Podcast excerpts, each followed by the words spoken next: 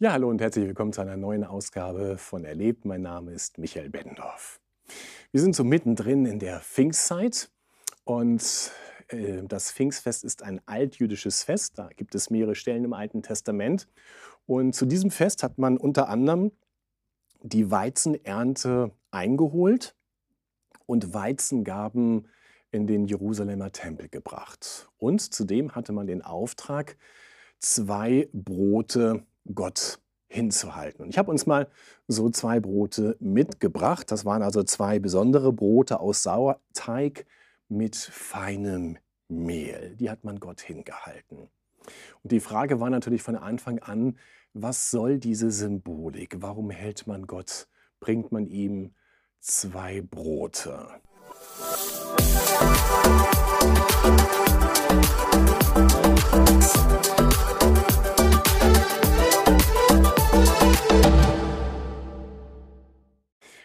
das Geheimnis dahinter ist, dass diese beiden Brote für das Bundesvolk Israel stehen und für die Nationen, für die Israel Licht sein sollte.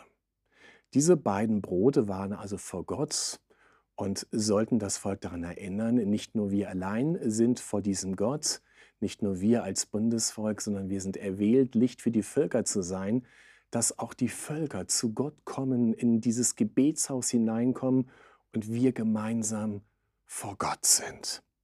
Deshalb also diese Symbolik. Nun, mit der Ausgießung des Heiligen Geistes hat Gott begonnen, eben nicht nur an seinem Bundesvolk direkt zu handeln, sondern die Gemeinschaft mit ihm zu öffnen für alle Völker. Und darum wird gemeinhin gesagt, Pfingsten ist die Geburtsstunde der Gemeinde Jesu. Es beginnt damit, dass an einem Tag über 3000 Juden zum Glauben kommen und sich taufen lassen. Aber dass der Geist Gottes dann eben nicht nur beim jüdischen Volk bleibt und in, an, an seinem Herzen wirkt, sondern dass der Geist Gottes sich aufmacht, sich ausbreitet und auch die Herzen der Nationen sucht, und, um sie für Jesus zu gewinnen und sie in sein Volk mit hineinzunehmen. Das tut der Geist Gottes bis heute. Vielleicht ist es auch eine Erfahrung, die du machst, vielleicht wenn du aus dem Judentum kommst oder aus den Nationen kommst, dass der Geist Gottes um dein Herz wirbt, dass er dich in seine Gemeinschaft holen möchte und dort etwas Neues in dir entsteht.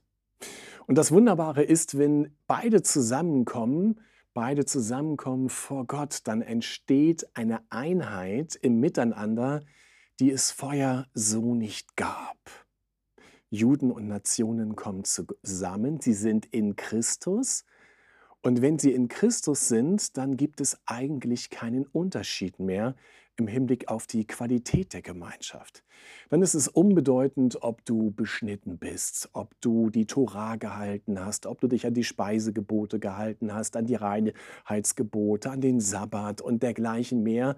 Das alles ist jetzt nicht mehr entscheidend. Entscheidend ist, ob du Jesu Geist hast und Teil hast an ihm. Und dann gehörst du voll, vollwertig, qualitativ zu ihm, zu seinem Leib. Völlig egal, ob du originär aus dem Judentum kommst oder irgendjemand aus den Nationen bist.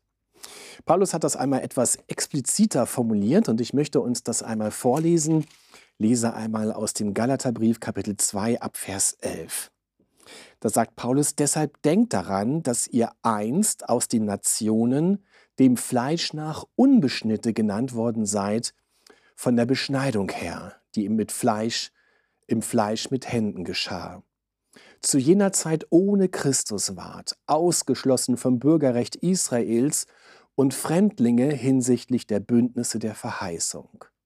Und ihr hattet keine Hoffnung und wart ohne Gott in der Welt.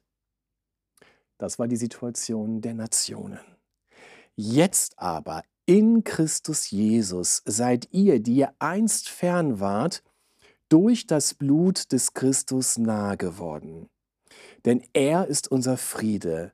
Er hat aus beiden eins gemacht und die Zwischenwand der Umzäunung, die Feindschaft in seinem Fleisch abgebrochen.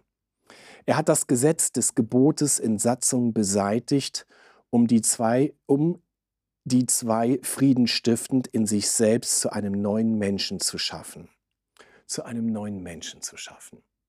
Und das ist der Grund, warum ich einfach mal so beispielhaft nicht zwei Brote mitgebracht habe, sondern das sind eigentlich zwei Hälften, die nun eins geworden sind in Christus.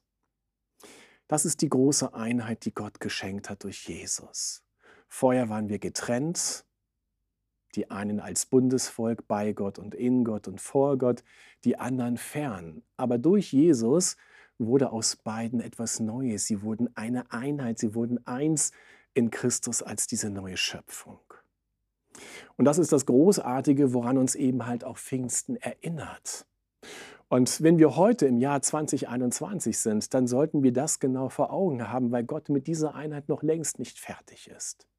Wir erleben ja gerade in diesen Tagen wieder diese gewaltigen Unruhen im Staat Israel zwischen den Juden und den Arabern, den Palästinensern und all die, die sich weltweit einmischen und es vielleicht auch besser wissen oder besser meinen. Und dann sind wir als Christen, die, die wissen, Gott ist mit diesem jüdischen Volk noch lange nicht fertig. Er wird sich diesem Volk noch einmal ganz neu erbarmen und seinen Geist ausgießen über, über Israel, über das jüdische Volk. Und zugleich ist Gott mit den Nationen noch nicht fertig. Er ist mit dir noch nicht fertig, mit mir noch nicht fertig. Er ist noch längst nicht fertig mit den Palästinensern und mit den Arabern.